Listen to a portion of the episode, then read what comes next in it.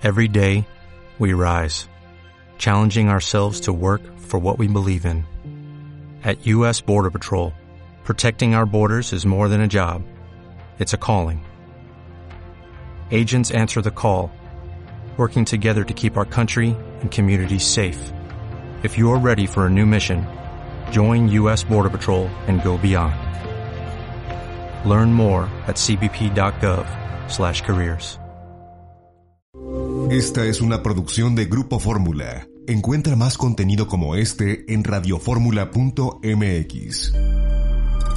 Yo los saludo, soy Eduardo Ruiz Gil y aquí en Grupo Fórmula, radio, televisión, internet y redes sociales desde la Ciudad de México. En esta ciudad estamos hoy José Luis Romero Hicks, que tiene su micrófono apagado, entonces no sé si nos puedas No, no, con apagado. Ah. Estoy aquí, saludo a la audiencia, a ti, a mis colegas y especialmente a Francín, como siempre. Muy bien, Guillermo Vázquez Cándal, Muy buenas tardes a todos. Alejandro Echegaray, Hola, muy buenas tardes. y allá en Zacatecas Capital, Luzma Hernández. Hola, buenas tardes a todos compañeros y quienes nos escuchan. Bien, ayer, ayer ocurrió algo muy chistoso en las redes sociales, porque se empezó a difundir en Twitter, en Facebook, algo que supuestamente dijo el, dijo el presidente Andrés Moreno López Obrador durante su conferencia de prensa del 29 de septiembre de 2020. Algunas versiones de lo que supuestamente dijo López Obrador son que si se manifestaban más de 100 mil, se iba a su rancho a la primera manifestación de 100 mil que no fuera a su favor, a Palenque, Chiapas. Si hay una manifestación de más de 100 mil personas, renuncio y me voy a Palenque. Son las versiones que circularon. Al esparcirse estas versiones de lo supuestamente dicho por Andrés Manuel, se difundieron comentarios como este, también en redes sociales. Don Andy, ya hay más de 100 mil. ¿Cuándo deja el Palacio Nacional? Oye, López Obrador, dijiste que a la primera marcha de 100 mil personas te irías a tu pueblo. Espero que lo cumplas. Ya te superaron mis hermanos mexicanos. Ahora, ¿pero qué es lo que realmente dijo López Obrador ese 29 de septiembre de 2020? A ver, aquí lo tenemos tal como lo dijo. a la primera manifestación de 100 mil y que yo vea que en las encuestas este, ya no tengo apoyo a Palenque, Chiapas, ni siquiera espero este, la revocación. Bien, no es lo mismo decir que si se manifiestan 100 mil me voy, a decir si se manifiestan 100 mil y las encuestas no me favorecen. Porque se puede estar o no a favor de Andrés Manuel López Obrador, pero ¿se imaginan que no hubiera dicho ese 29 de septiembre 100 mil y las encuestas? Hoy, hoy no se la acabaría. Pero como buen político que es, avesado y experimentado, lo condicionó a dos cosas. Porque él sabía que tarde o temprano iba a haber una manifestación más de 100 mil. Pero dijo, si las encuestas muestran que ya no me apoyan, bueno, pues me iré a mi ranchito, ya saben cómo se llama, allá a Palenque, Chiapas. Aquí el colmo es que políticos de oposición que de cualquier manera tratan de desprestigiarlo y colegas periodistas que no investigaron más a fondo el asunto se encargaron de difundir la versión incompleta de lo que dijo el presidente. A ver, la manifestación en contra del Plan B y los intentos del presidente de acabar con el INE, esta manifestación que se realizó en la Ciudad de México y en otras poblaciones del país, claro que reunieron a más de 100 mil personas. Pero, aquí está el asunto, las encuestas indican que el presidente, nos guste o no, sigue teniendo el apoyo de una mayoría de los mexicanos. Ayer, no, hoy, hoy, la encuesta AMLO Tracking Poll que elabora diariamente para el periódico El Economista Consulta Mitowski señala que el 62.9% de las personas aprueba la gestión presidencial, mientras que el 37.1% la desaprueba. También hoy la encuesta diaria de Morning Consult muestra que 61% aprueba y 36% desaprueba. La encuesta del diario Reforma indica que en enero 58% de la gente aprobaba y 36% desaprobaba. Y de acuerdo con la encuesta realizada a fines de enero por De las Heras Demotecnia, 64% aprueba, 10% no aprueba ni desaprueba y 25% desaprueba. El presidente sabe muy bien que quienes se manifestaron contra su plan B y su pretensión de acabar con el INE también lo hicieron contra él y su gobierno. Pero también sabe que las encuestas señalan que sigue contando con un muy amplio apoyo popular. Por eso, sin el menor rubor, aseguró hoy que cada uno de los cientos de miles de personas que ayer se presentaron en el Zócalo y otras plazas del país, lo cito, no quieren la transformación del país, quieren seguir robando, quieren regresar por sus fueros, quieren seguir manteniendo en la marginación y el olvido a la mayoría de los mexicanos, empobreciéndolos. Mientras López Obrador cuente con ese apoyo mayoritario, no le va a importar que se manifiesten contra él cien mil, quinientos mil o un millón de personas. Curiosamente, todo recuerdo hace algunos años cuando Andrés Manuel le restaba importancia a las encuestas y a los encuestadores cuando los números no lo favorecían. Pero así está el asunto. Eh, José Luis. Déjame disentir un poquito en el enfoque. Yo creo que la manifestación, y esta es una de las razones por las cuales no aplica la regla de los 100 mil, no fue contra López Obrador. Yo creo que el cliente de la... Yo, yo tuve la oportunidad de, asistir, no había una sola consigna en mis alrededores en contra del presidente de la República o de su gobierno, era un llamado de atención a las escaleras de la Suprema Corte de Justicia de la Nación. Dicho empresarialmente, creo yo que el cliente de la manifestación eran los ministros que pueden dudar eh, en su ánimo de, analizar la constitucionalidad del paquete completo una vez que se, se promulgue. Pues me estás dando una nueva teoría, porque la mayoría de gente con quien yo he hablado que fue a la marcha fueron a protestar contra el presidente y su pretensión de acabar con el INE. Perdóname, aquí ya entonces tenemos dos versiones. ¿Cuál es la correcta? Pues la correcta que yo creo es que mi voto no se toca, no me cambien al INE. Eso fue, yo no veía que decía el Suprema Corte de Justicia, esa ya fue una ocurrencia del ex primer, del ex ministro Cosío, que, que aquí estamos junto a la casa donde trabajan y que, perfecto.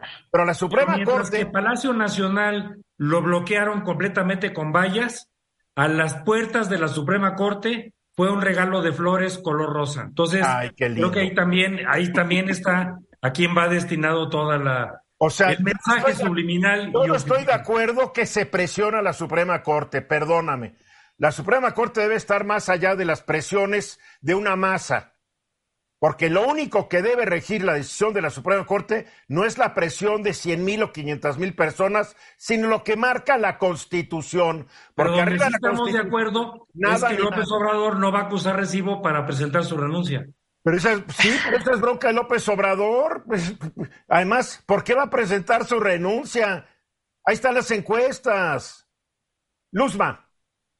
Bueno, yo creo que las encuestas ahora López Obrador las ama, a diferencia de como decías en años anteriores donde no era presidente, porque ahora le favorecen, ¿no? Y para él es el método.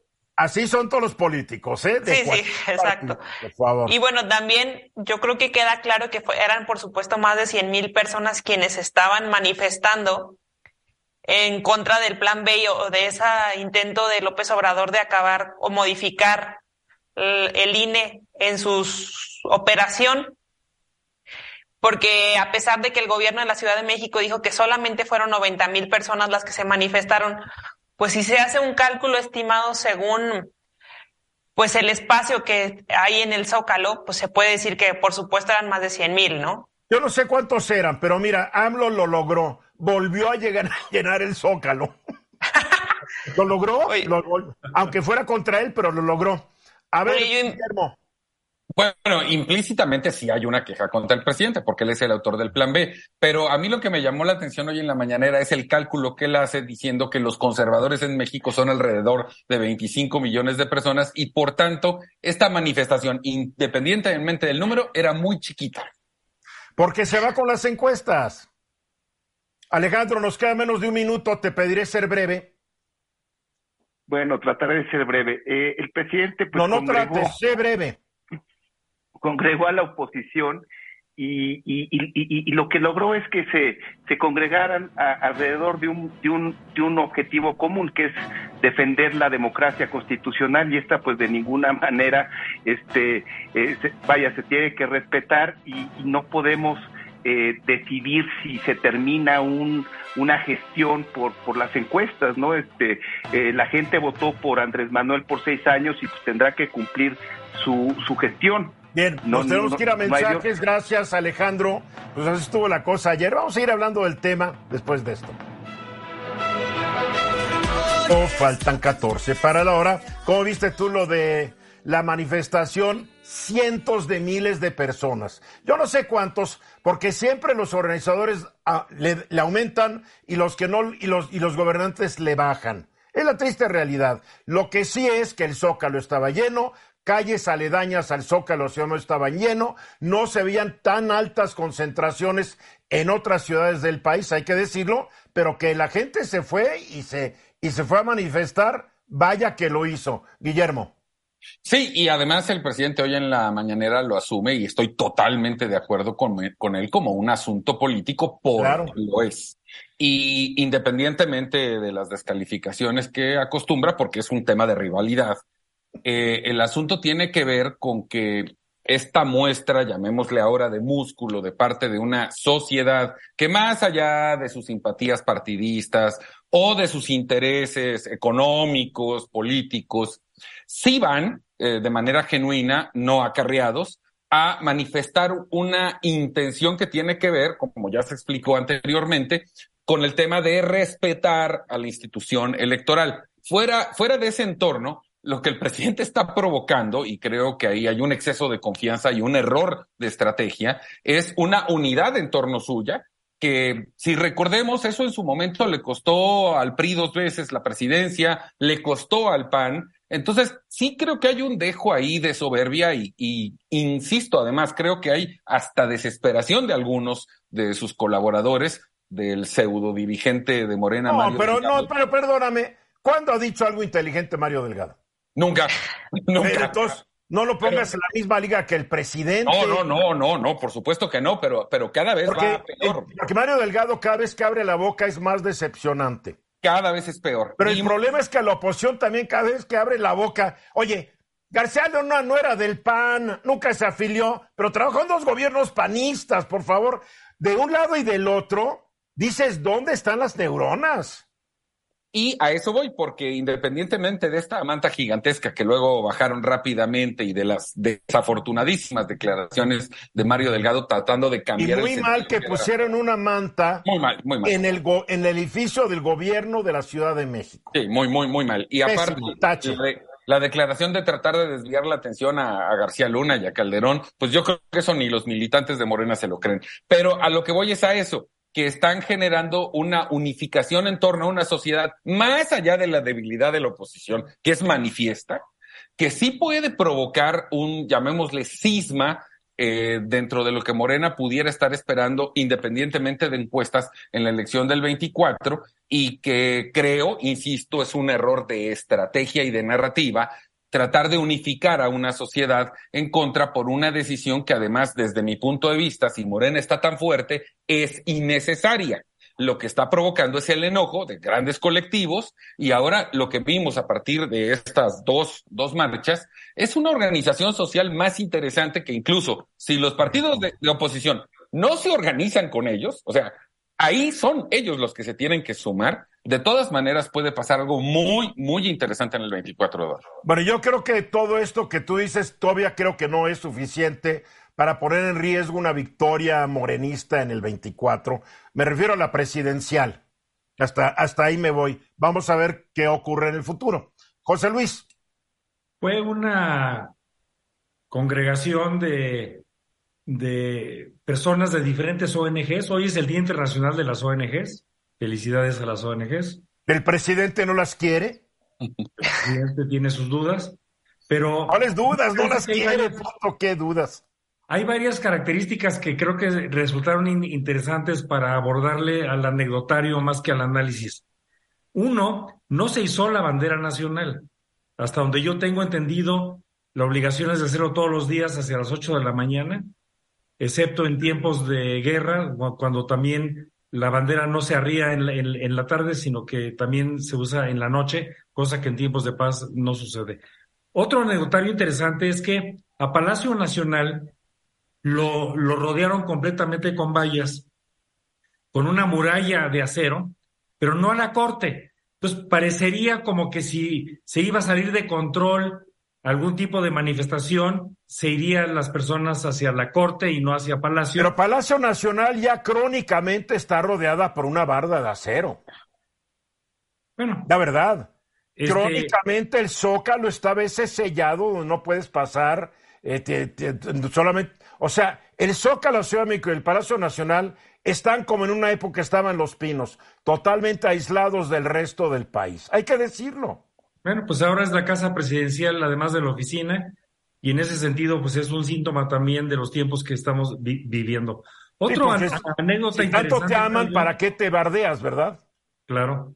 Otro anécdota interesante, llamó la atención el número de personas que asistieron en sillas de ruedas lo cual creo yo que muestra pues una parte de la población que independientemente de su situación de movilidad estuvieron este pues puestas para hacer la expresión de, sus sentimientos. Yo creo que también tiene que llamar la atención la carencia de gente entre los 18 y los 30 años. Cuidado, también, también eso brillaba mucho. Se veían muchos pelos, muchas cabezas canosas y no se veían muchos jóvenes. Yo hablé con parientes míos jóvenes dijeron, ¿fuiste? No, yo no voy a ir a esas cosas. Cuidado que hay un creciente escepticismo entre la gente de menos de 45 años respecto a toda la política y ese es el grupo mayoritario de votantes, ¿eh? Cuidado. Lo que sí tienes razón es que vi pocos jóvenes solos, pero vi muchos jóvenes acompañados de sus papás. Sí, claro, porque los papás le dijo, vente, pero capaz de que, hijo, qué flojera, yo no lo sé, pero sí me preocupa que se vuelan estas manifestaciones tendiendo a lo geriátrico y no a lo juvenil. Alejandro. Sí, gracias Eduardo. Pues, digo, yo la verdad es que pues no no no vería no vería esta esta marcha, esta manifestación del día de ayer de esta congregación en contra del presidente. Yo creo que es una visión equivocada. Yo creo que pues sí, ¿Por qué? Había había había opositores eh, eh, la gente la gente decidió ir al Zócalo para para manifestarse en contra de una posible degradación de las de las instituciones electorales. ¿Y quién es el autor y quién es el autor de esas degradaciones, mi querido Alejandro? Bueno, por supuesto, es, es, una propuesta del presidente. No nos hagamos, claro que iban a protestar. Claro que iban a no fue, contra el gobierno. No fue en contra de él, ni en contra del gobierno, ni en contra de su gestión.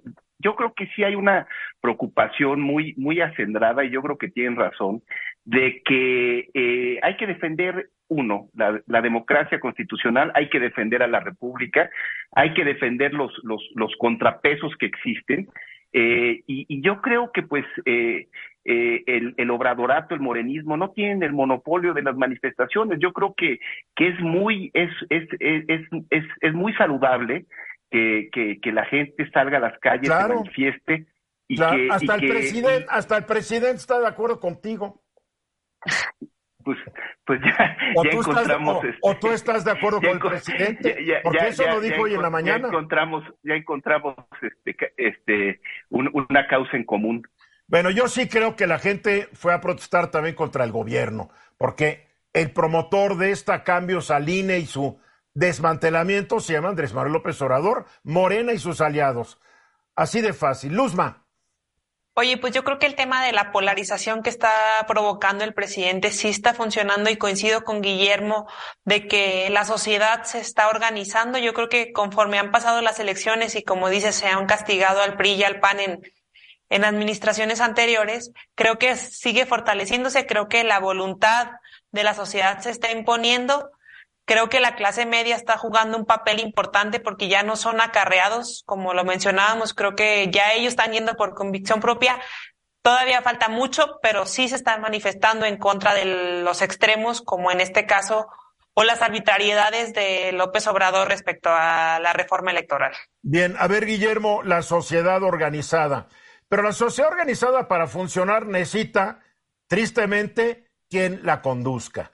Y ayer veías panistas, priistas, periodistas, ONGistas, etcétera, etcétera, pero como que nadie quería asumir la, conducción de esto. Ah, es la sociedad y todos estamos aquí. Obviamente atrás de esto había organizadores. Obviamente los panistas llegaron a dar un frente común. Los priistas por su lado, los perris por su lado. Está bien la sociedad que se organiza, pero alguien la tiene que conducir, ¿o no?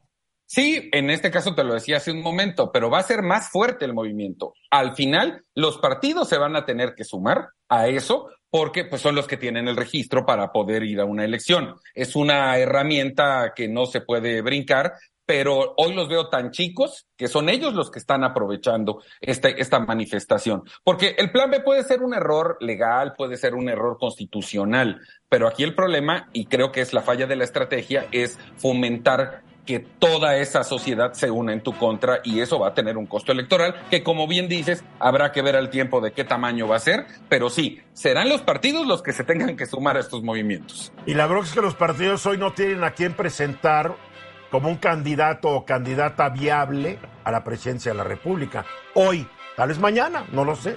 Vamos a ir a los mensajes y regresamos.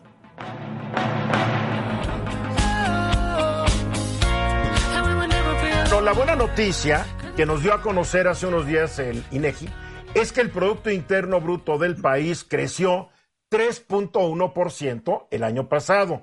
Esto es arriba de la mayoría de expectativas, porque un momento dado se creía que no superaría el 2% de crecimiento. Cerró el 3.1, qué bueno. Claro, es un porcentaje ridículo, bajísimo, para poder generar realmente prosperidad en este país y generar empleos. Porque este país siempre vamos a tener una economía subterránea, la gente trabajando en la informalidad, mientras no crezca entre un 5 y un 7% constante, año tras año, el Producto Interno Bruto. Y con estos crecimientos, pues es tan raquítico la, la generación de riqueza, pues que tampoco hay mucho que repartir, José Luis. Fíjate que, como bien lo dices, la economía creció más de lo esperado, pero es insuficiente. Mm. Hoy en día ya con las nuevas cifras, eh, el PIB de México eh, vale 18.56 millones de millones de pesos al cierre del 2022 y tiene una característica que aunque fue mayor de lo esperado, es el trimestre, el último trimestre del 2022, el de menor crecimiento de los trimestres del 2022. Los dos primeros había crecido arriba de un punto porcentual, el tercero alrededor de punto nueve y el crecimiento trimestre contra el trimestre el cuarto contra el tercero en 2022 fue de punto cinco, con lo cual te muestra una desaceleración de la economía, con lo cual pues los pronósticos es que en el 2023, Eduardo, el crecimiento sea menor en el 23 que en el 22. Ahora, Fíjate que me encontré un, un estudio muy interesante, un comentario muy interesante del IMCO, que, que hace un análisis no solo de la coyuntura del cierre del año, sino de cuáles, tratando de, identificar cuáles son algunos de los motores económicos del país y cuáles son los que han tenido mayor dinamismo. Empiezo por los más dinámicos, Eduardo. Si tú ves el movimiento de, de, de la economía del último trimestre del 22 con respecto al cuarto trimestre del 21, o sea, los, el último trimestre contra el último trimestre, año contra año, resulta, Eduardo, que los servicios de esparcimiento culturales y deportivos crecieron en más del 40%. Los servicios corporativos, el 10%, y los servicios de alojamiento temporal, casi el 10% también. Entonces, esto te muestra que hay ciertos motores de la economía que también se entiende por la pandemia o por época pandémica, que han venido creciendo más allá de lo que se habían detenido debido principalmente pues a, la encerrona económica. Hay otros sectores también que tienen mayores crecimientos anuales y aquí el INCO abre una brecha del 2013 al 2022. Por ejemplo, en esta época del 13 al 22 la información en, medios masivos ha crecido más de 8% anual.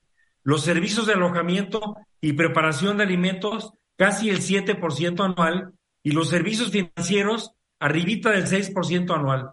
Con todo y el bajón que dieron durante la pandemia. Exactamente, es una especie de rebote, como tú bien lo, lo, estás subrayando ahora. En, en materia de estancamiento, ¿cuáles son los que no son motores? Pues está la generación distribución de electricidad, que ha crecido negativamente a menos punto tres. La industria de la construcción, Eduardo, en los últimos 10 años ha crecido en menos punto siete por ciento. La minería en los últimos 10 años casi menos 3% anual. Y los servicios de apoyo a negocios menos 0.3% anual. De tal manera que déjame estacionarme un poquito en el tema de la construcción. La construcción, Eduardo, está concentrada, más de la mitad de la construcción está concentrada en ocho, en ocho estados de la República, que son Baja California, Campeche, Coahuila, Chihuahua, la Ciudad de México, Guanajuato, Jalisco, el Estado de México, Nuevo León y Sonora. Casi el 55% de la inversión en la construcción está solo en ocho estados. Fíjate. Otros ocho estados donde el peso de la industria de la construcción en los últimos 10 años es de menos del 5%. Estos son Aguascalientes, Baja California Sur, Durango, Guerrero, Michoacán, Morelos, Tlaxcala y Zacatecas. Está el caso aislado de Tabasco, Eduardo, en donde Tabasco tan solo ha venido creciendo últimamente o en el último año a más del 11%, más que Nuevo León, que tiene el 10%. Y este se explica exclusivamente por la inversión en la refinería de Dos Bocas y es un caso atípico y aislado. Claro, es lo, es lo que lo explica, ¿no? A fin de cuentas, Dos Bocas. Así es. ¿No? comentarios, comentarios. A ver, Alejandro Duque. No, no, no, cabe, no cabe duda que, que las que, que lo que nos presenta aquí José Luis, pues son cifras alentadoras, pues ya que eh, pues, el crecimiento del PIB superó, como bien dice, las expectativas de muchos analistas, ¿no? Que establecían que crecería al 2%, y bueno, creció al 3.1%. Ahora, el rezago del PIB sigue siendo significativo. Miren, por ejemplo, o sea, el nivel del PIB, del crecimiento del PIB de 3.1 es, es todavía 0.7% menor al del 2019 y 0.9% más bajo que en el 2018. Es decir, todavía el PIB no alcanza los niveles prepandémicos, ¿no? O sea, y si por ejemplo utilizamos este el dato del PIB y lo comparamos con con, con, con, con el índice que tiene el Fondo Monetario Internacional que considera 192 eh, naciones, México se encuentra en las 52 o sea, vaya, México es, es uno de los 52 países que no ha crecido, eh, que su PIB no ha crecido a niveles eh, previos, que traía previos a la pandemia. Entonces, digo, son alentadores, eh, creo que, que, que, que, hay que hay que ser optimistas, pero creo que falta todavía mucho por hacer. Luz María. Oye, yo en la mañana, ahorita estaba buscando el dato, pero no lo encontré, estaba viendo que en la industria turística estaba reportando aumento en las inversiones y en algunos otros aspectos económicos y tiene mucho que ver con lo que comentas, José Luis, de que se está avanzando o invirtiendo o creciendo los lugares de esparcimiento, el turismo, los alimentos, este, el alojamiento y esto pues promueve, yo creo que para bien a México, pues el crecimiento del turismo, ¿no? Que es uno de los grandes temas de desarrollo del país. Pese a que a lo mejor López Obrador no le dedica el tiempo o la atención que pudiéramos esperar. Pues está creciendo, alguien le está dedicando tiempo. El presidente no está en todo tampoco, hay que ser realistas. El presidente no está. A ver, ¿cómo va? No, no, para eso tiene secretarios y un gabinete, ¿no? A ver, Guillermo. Sí, eh, lo que dice Luzma, por ejemplo, en el caso de Quintana Roo, hablando de post pandemia, hay actividades que se van recuperando y, por cierto, luego el gobierno no tiene mucho que ver en eso. Vemos que ya la industria de los cruceros está casi recuperada. Me llama la atención, José Luis, no, no mencionaste a Quintana Roo en el tema de la construcción y, pues, digamos que se anuncian constantemente nuevos hoteles, eh, infraestructura, que aparte ha sido el motor tradicional de esa zona, la construcción, porque digamos que conociendo el lugar te puedo decir que ese es el motor que genera casi toda la economía. Ha bajado muchísimo el tema vivienda, eso sí, pero constantemente se están anunciando nuevos desarrollos turísticos. Yo creo que José Luis siempre se ha encargado de decirnos que México no solamente es la, el lugar donde vivimos. Hay zonas del país que crecen a niveles altísimos, pero hay zonas del país que crecen con una gran debilidad. Y el promedio, pues ahora fue del 3.1, pero obviamente, José Luis, hubo crecimientos de más del 3, 5, 6 y tal vez hasta el 7% crecimiento del PIB en algunas zonas del país. Sin duda. Eh, y creo que es, este, es parte también del problema, que el promedio perdón de sonar medio técnico, pero tiene una desviación estándar demasiado amplia. Claro. En donde hay entidades federativas que no crecen, es el caso, por ejemplo, de Campeche, y hay entidades federativas que tienen mucho crecimiento o mucho crecimiento en el 22 en particular. No es el caso en particular todavía en el 22 de Quintana Roo, pero sí en el caso de, de, entidades federativas como el propio Guanajuato o, el, o, Querétaro o Aguascalientes o Nuevo León. Efectivamente el que no crezca Campeche es imperdonable. Pues sí. No es este imperdonable porque tiene una industria energética y tiene una industria turística, pero tiene una gobernadora que está más preocupada en hacer programas de televisión, donde ella es la vedette principal que estar gobernando. Lo siento, pero es lo que está ocurriendo. Pues sí. Y bueno, este año va a ser complicado con tasas de interés tan altas, ¿no? También, mensajes.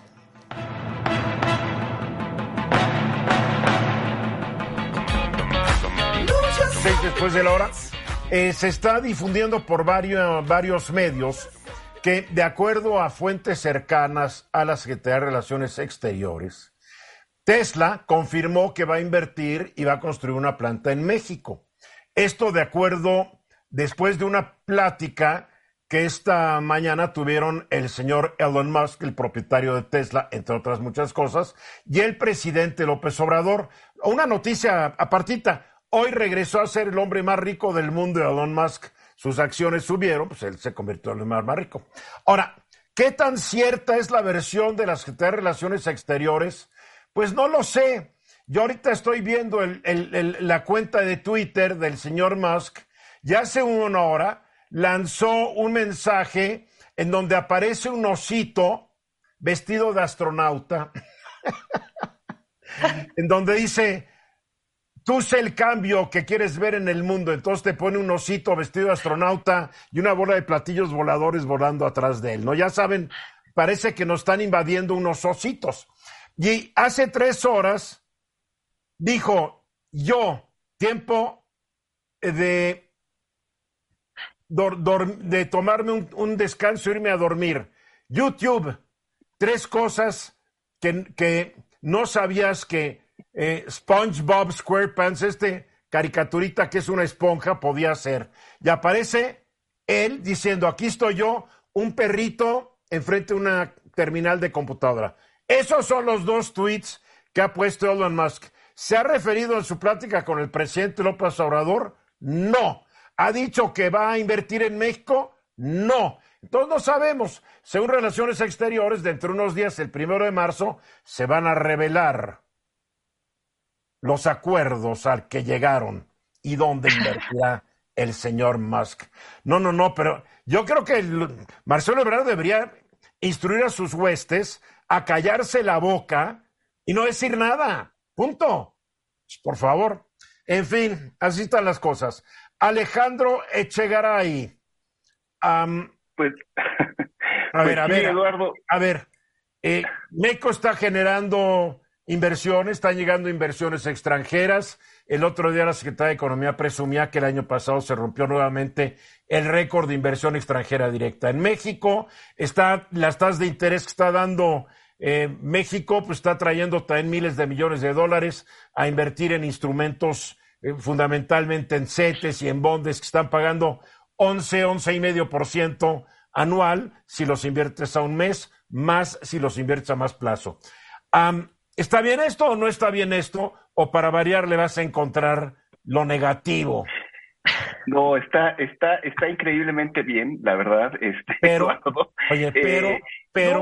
No, no, yo creo que es algo muy positivo que, por ejemplo, em, empresarios como Elon Musk, que como tú bien dijiste, pues hoy eh, regresa a, a, ser el hombre más rico del mundo, eh, tenga sus ojos puestos en México, ¿no? Eh, realmente de, eso es lo que se ha estado hablando en estas últimas semanas y tiene mucho que ver con el nearshoring, ¿no? Esta, esta oportunidad que debido al nuevo capítulo del Tlacán, se abre para México, es decir, eh, que, que, empresas que estaban em, basadas en otros lugares del mundo, principalmente en Asia, puedan establecerse en México. Pues esto definitivamente pues traería inversión extranjera directa que eh, generaría eh, más empleos y, y, mejor remunerados, ¿no? Entonces, eh, eh, eh, el debate que se ha suscitado precisamente en estas últimas semanas es sobre Tesla y, la intención de Elon Musk de abrir una planta manufacturera en el norte del país, en Nuevo León. Ahora, eh, al parecer el presidente pues se ha pronunciado y ha invitado a Elon a tratar de pues que, que construya esta planta que es para construir Teslas que irán al mercado estadounidense, ni siquiera eh, está claro de que son Teslas que se venderán en el mercado nacional, eh, se, se, pudieran establecer en el, en, en el, en el sur sureste del país. Él, propuso Tabasco, ya que hay eh, copiosas, eh, eh, vaya, hay, hay, hay mucho más agua que, en el norte en especial. hay agua, pero no hay aeropuertos, no hay líneas de comunicación eficaces, no hay mano de obra capacitada, no hay un montón de cosas. Ahora, que todo eso se pues, puede, todo eso se podría, puede podría establecerse cerca del AIFA, ¿no? Pero no hay, no hay infraestructura en esos lugares todavía. Pero no sería conveniente, eh, pues, volar los Teslas a Estados Unidos. Vaya, eh, los quieren, los quieren cerca de la frontera para poderlos eh, pasar con, pues, con, la mayor presteza posible y sin, y sin que haya un, mi querido, mi querido Alejandro, tampoco se los llevan manejando como nos quieres hacer pensar. bueno, pero, pero sí en camiones. Los, los suben, a, los suben a camiones transportistas, los suben a barcos. Hay muchas maneras, pero no creo que se los lleven manejando, ¿eh? Bueno, en avión saldría un poquito más caro, pero bueno, digamos que se pudieran este, establecer en, en otra parte del, país que no fuera en la frontera.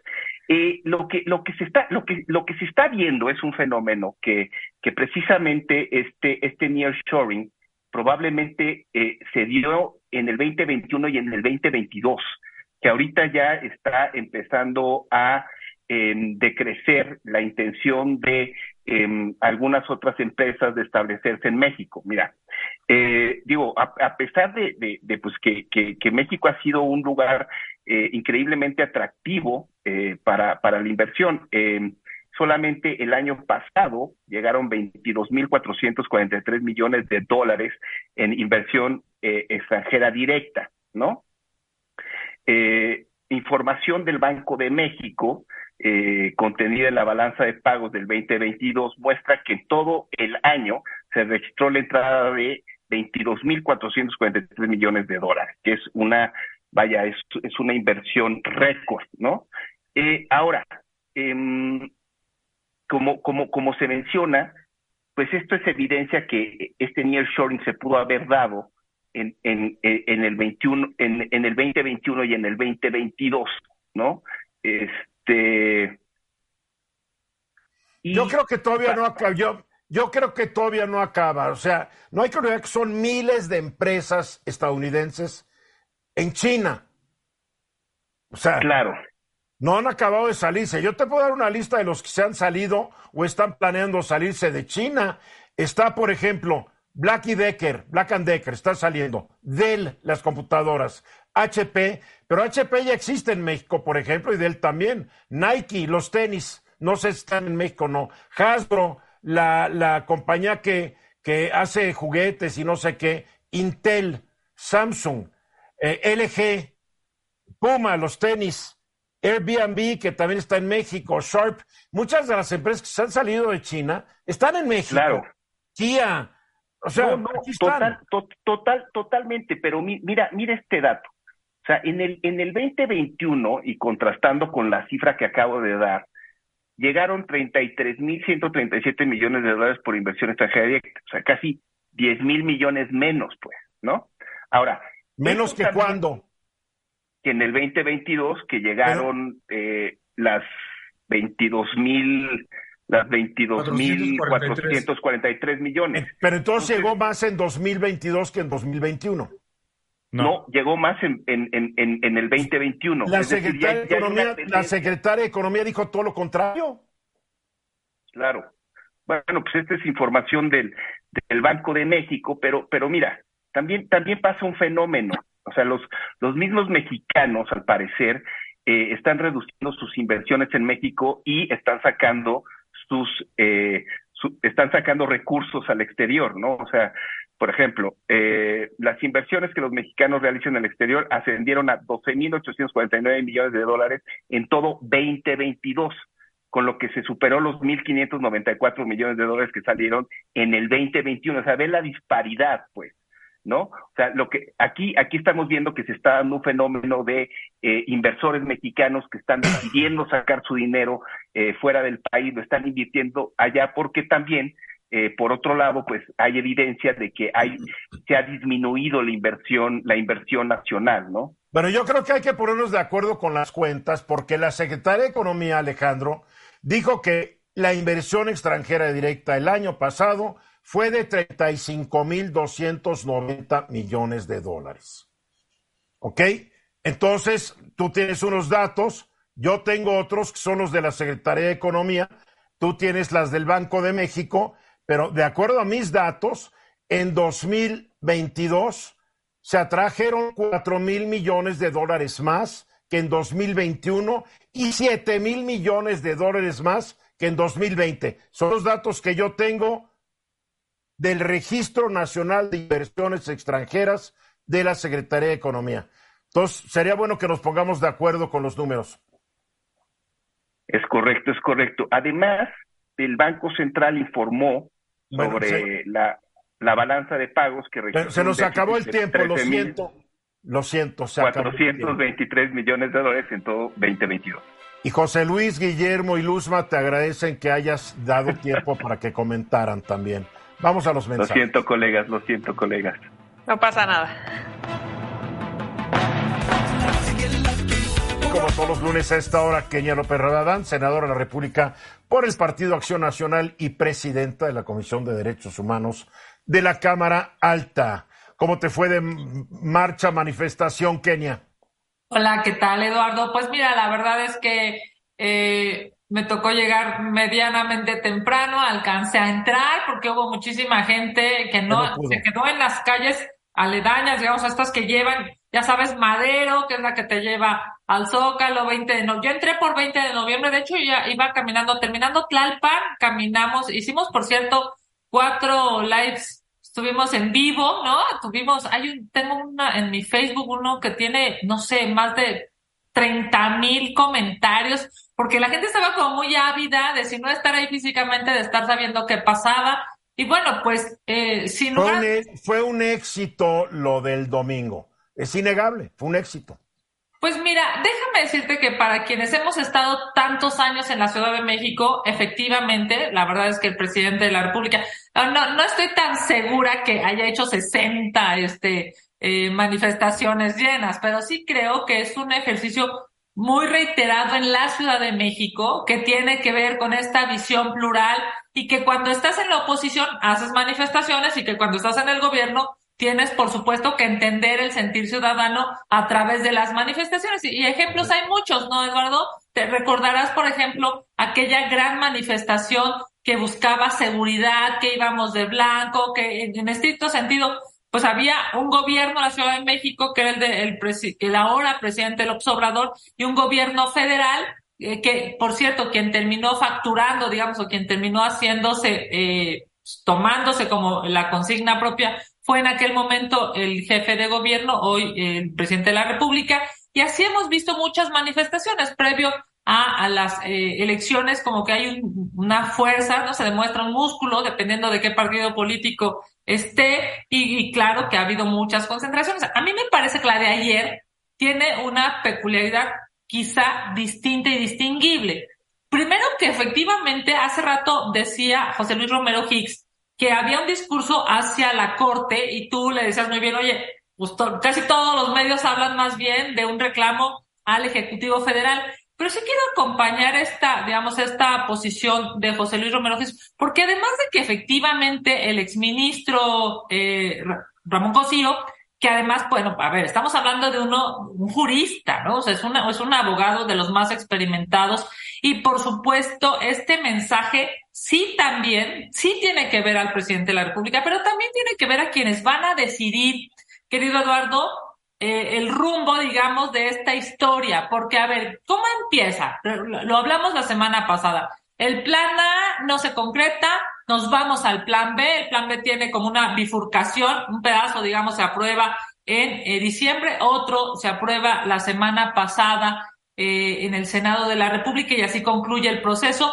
Pero después lo que sigue, o sea, la tercera etapa pasa el Ejecutivo, después el Legislativo y ahora le toca al Judicial, Eduardo. El plan B, eh, como recordarás, el aprobado en diciembre, pues recibió acciones de inconstitucionalidad y un montón de controversias, ¿no? Mira, la, posición mía es que la Suprema Corte y los ministros no se pueden, o sea, ustedes se quejan de que los presione el presidente, ah, pero no está mal que los presionen los demás. Perdóname, la Suprema Corte tiene que dictaminar de acuerdo a la Constitución. Punto ni porque los presionan 100 mil, 200, 500 mil personas afuera de su oficina o porque el presidente les echa la caballería. Aquí tiene que privar la ley y la constitución. Yo la mayoría de los constitucionalistas con quien he hablado están de acuerdo que el plan B contiene muchos elementos que van en contra de la constitución y que por eso lo tienen que echar para abajo no todo el plan B, pero gran parte del plan B, la Suprema Corte. Aquí lo que hay que pedirle a la Suprema Corte es que todos los ministros actúen de acuerdo y sean más leales a la Constitución que al presidente de la República o a algún grupo de oposición. Así de fácil yo lo veo. A ver, claro, ¿te acuerdas incluso que decíamos la, digamos, la semana pasada que estábamos hablando a propósito de la aprobación del plan B, digamos, la segunda parte, decíamos, la Corte no puede estar bajo presiones de nadie, ¿no? De nadie. Ni de, eh, digamos, ni de grupos de presión ni de grupos de poder. La Corte lo que tiene que hacer es su chamba, y su chamba es tener un control constitucional. Y si algo no está conforme a la Constitución, ya sea a la letra o a la interpretación, pues justamente la Corte lo que tiene que hacer es decir, esto no funciona. Correcto. Por eso es que llama, digamos, la, la atención o se vuelve noticia que el ministro Alberto Pérez Dayan haya otorgado la suspensión a la primera parte del plan B. Y con todas las de la ley, aunque el presidente diga que no, lo hizo con todas las de la ley por la, por la importancia que reviste este asunto.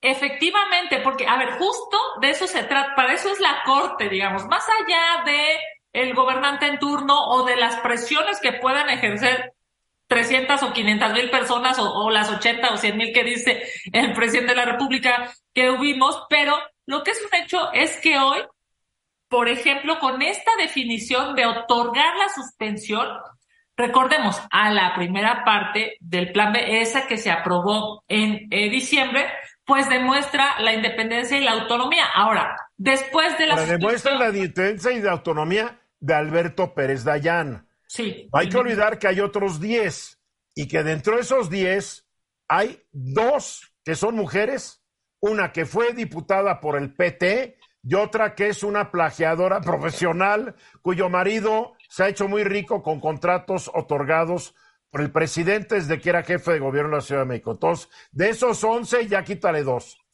Pues déjame decir.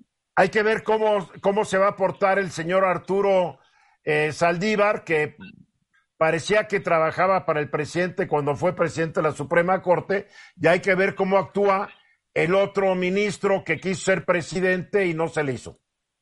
Claro, déjame decirte, Eduardo, que después, digamos, de esta, acompañando por supuesto lo que has dicho, pero después de esta definición de la suspensión otorgada, pues ahora la Consejería Jurídica, la Consejera Jurídica Federal, ha impugnado esta suspensión. ¿Qué quiere decir? Digamos que en estricto sentido el proceso todavía no ha concluido, es largo, vienen las impugnaciones, me refiero a acciones de inconstitucionalidad y controversias de lo aprobado, porque se necesita publicar, promulgar y después, digamos, litigarse, pero evidentemente hoy esta división de poderes, estos contrapesos que establece la propia constitución, esta trifurcación, digamos, del poder que eh, tiene tres vertientes distintas, el ejecutivo, el legislativo y el judicial, hoy más que nunca se agradecen en un Estado de Derecho. Y tiene todo el derecho la, la Consejería Jurídica del Gobierno del presidente de impugnar la decisión de Pérez Dayán, porque así funciona. No, bueno, e, e incluso yo te diría, desde su lógica, pues es lo que sigue en términos legales. Por eso yo creo, hoy más que nunca, que vale muchísimo la pena, bien lo has dicho tú, que las y los ministros reconozcan que no tienen ningún jefe, ninguno, ni de presión ni de poder. El único jefe que tienen que respetar es la Constitución. Empezando por el presidente que dice que él no es igual a los anteriores. Muy bien, pues un gustazo. Muchas gracias a quienes me saludaron ayer en persona, a quienes ven tu, tu programa y un gustazo verlos. Un abrazo. Gracias, Keña López Rabadán. Te veo el lunes que viene. Abrazo.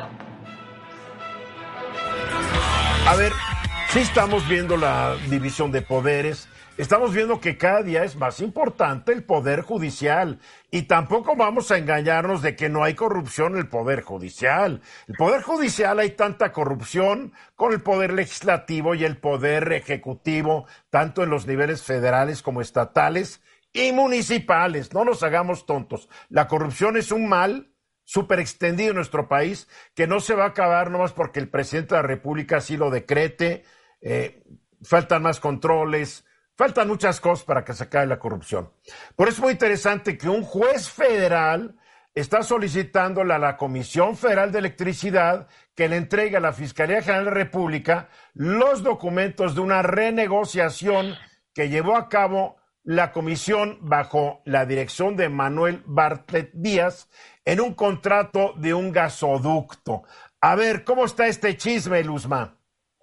Bueno, pues déjenme les cuento que Hubo incluso una solicitud por parte de la Fiscalía especializada en el combate a la corrupción sobre una carpeta de investigación en contra de un exfuncionario de esta comisión por haber otorgado beneficios o contratos en favor de la empresa Fermeca, déjame buscar. Fermaca.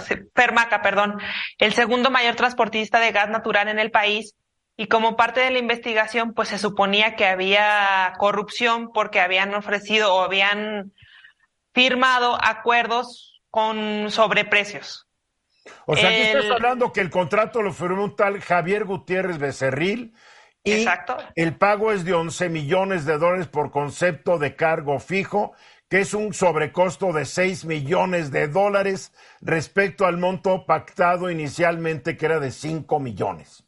Sí, pero ahí señala él en la, en la contestación a la demanda que le hacen que esos, esas prórrogas no las, no las firmó él, las terminó firmando la administración de Bartlett. Y por eso dice pues que en realidad sería imposible que lo acusaran a él cuando no fue precisamente él el culpable de este sobreprecio y que incluso la comisión en esta nueva administración decidió aumentar el tiempo de los contratos con Fermaca y además renegociar el tema. Incluso terminan dándole más dinero. A ver, o sea que el contrato original que firmó Javier Gutiérrez Becerril fue durante el sexenio pasado. Es correcto. y se actualiza el contrato ya durante la actual administración del presidente López Obrador y la gestión de Manuel Bartlett Díaz en la Comisión Federal de Electricidad. Exacto, incluso el 11 de septiembre del 2019, en una mañanera, el presidente López Obrador, junto al director de la CFE División Energía, Miguel Santiago Reyes, y Miguel Alejandro López, anunciaron la renegociación de las condiciones. ¿Y quién es el señor Miguel Alejandro López? Él es el coordinador de adquisiciones y servicios de la Comisión Federal de Electricidad. Bien. Incluso ellos anunciaron pues que estaban muy contentos de haber renegociado este contrato y que incluso eh, las operaciones del gasoducto se había obtenido una reducción de tarifas de un 45% con un ahorro estimado en 455 millones de dólares con los compromisos pactados inicialmente. A ver, yo ya no entendí nada. A ver si alguien me lo puede traducir, Guillermo. Bueno, básicamente lo que explica Luzma es que hay una investigación respecto al acuerdo entre la Comisión Federal de Electricidad y Fermaca para, para lo del tema del gas, que aparentemente no está muy clara y le están pidiendo a esta nueva administración que es institucional, llámese como se llamen los directores de, en este caso de, Energía y de Internacional, Miguel Reyes o director general Manuel Bartlett, respecto de ese acuerdo que aparentemente está en un sobreprecio. Así de rápido. una de las cosas muy destacables del tema es que cuando denunciaron a este Gutiérrez Becerril, pues él solicitó, solicitó a la fiscalía que se pidiera la documentación de estos contratos o de esta renegociación y un juez en ese momento local de la Ciudad de México decidió no otorgar esa solicitud o no solicitar esa información a la Comisión Federal de Electricidad. Él se amparó, se le volvió a negar y es hasta que un juez federal decide solicitarlo a la Fiscalía General de la República esa información, ¿no? Entonces es al final hay un, un tema importante porque se trata de, por un lado, inicialmente, pues denunciar o señalar a, a funcionarios de la anterior administración por corrupción, pero que también estarían inmiscuidos los de la actual administración de la Comisión Federal de Electricidad. Pues Al final el camino ahí termina siendo, como tú dices, pues un tema en lo que se supone el Poder Judicial termina siendo autónomo y no apoyando a nadie, sino solicitando la información para llegar a un veredicto. Bueno, eso pues es, lo que es lo que parece ser, pero tampoco podemos olvidar que ya un juez había negado la solicitud de dar la información. A ver, Guillermo. Sí, pero en todo caso, más allá del ámbito judicial, en el caso de solicitar la información, aquí lo que faltaría es la opinión de la Auditoría Superior de la Federación, porque estamos hablando de recursos públicos y en todo caso un arbitraje para determinar si el precio es el correcto o está elevado no le corresponde al Poder Judicial, eso le corresponde a las, auditores, a las auditorías, a los contralores, a la Auditoría Superior de la Federación para empezar. A ver, José, Luis, José Luis, tú tienes experiencia en esto. Estos contratos son muy complicados, muy sofisticados, no cualquiera le entiende, es más, no muchos jueces les entienden porque son muy técnicos o estoy equivocado. Estás en lo correcto, Eduardo. Uno, una de las características del, del tema de energía es que son contratos que tienen que prever que inclusive los insumos cambien drásticamente de valor en el transcurso del tiempo. Hay que recordar que hemos vivido épocas en, recientes inclusive en donde los precios del gas han fluctuado en, cientos de por cientos entre trimestres. Entonces, son contratos muy complicados y habría que analizar si la aseveración de que los precios están por encima de lo que se estableció son derivado de las modificaciones que hay en el mercado y resultan naturales o evidentemente hubo una irregularidad en donde alguien se benefició por la suscripción de un precio por encima de los márgenes y de los eh, de, las tendencias de los valores de los hidrocarburos. El caso del petróleo también es igual y todo el mundo lo conocemos. Venimos de épocas que hemos tenido el precio del petróleo desde 5 dólares hasta niveles actuales arriba de 60, ¿no? Ahora, toda esta complejidad también se puede aprovechar muy bien a veces para hacer chanchullos. Exacto. ¿No? Sí, aunque los contratos lo que tú estableces pues son márgenes y los márgenes los estableces con fórmulas que tratan de pronosticar la probabilidad del movimiento de los precios. Pero sí, a río revuelto siempre hay un ganador. Así es el asunto. Y todo eh, parece indicar que la Auditoría Superior de Justicia sí ha estado involucrada en el tema y que incluso Gutiérrez Becerril trata de atraer la información o la emitida por la auditoría para que pues se les desvincule, ¿no? O sea, aquí está metida también la Auditoría Superior de la, de la Federación.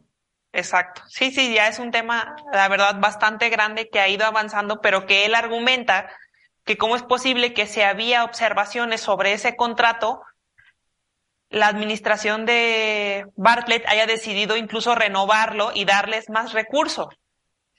Pues a, ver, cómo acaba y cómo, a ver si no se pierde, Alejandro, este tema dentro del montón de temas que diario nos llegan y acaban algunos en el olvido, ¿sí o no?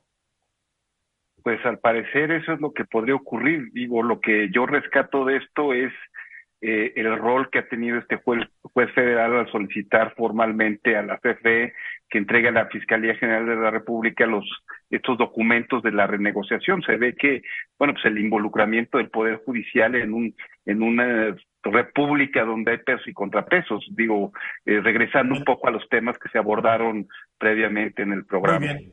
Ya nos tenemos que ir. Luzma, gracias. Alejandro, José Luis, Guillermo, gracias, a ustedes cuatro. Gracias. Ya nos vamos. Soy Eduardo Ruiz Gil y mañana a 3.30 de la tarde, hora del centro. Yo estoy aquí de regreso con el equipo, con nuestra productora Francine Sarrap y con todo el equipo allá tras las cámaras. Pronto les tendremos noticias interesantes sobre el Grupo Fórmula. Hasta mañana.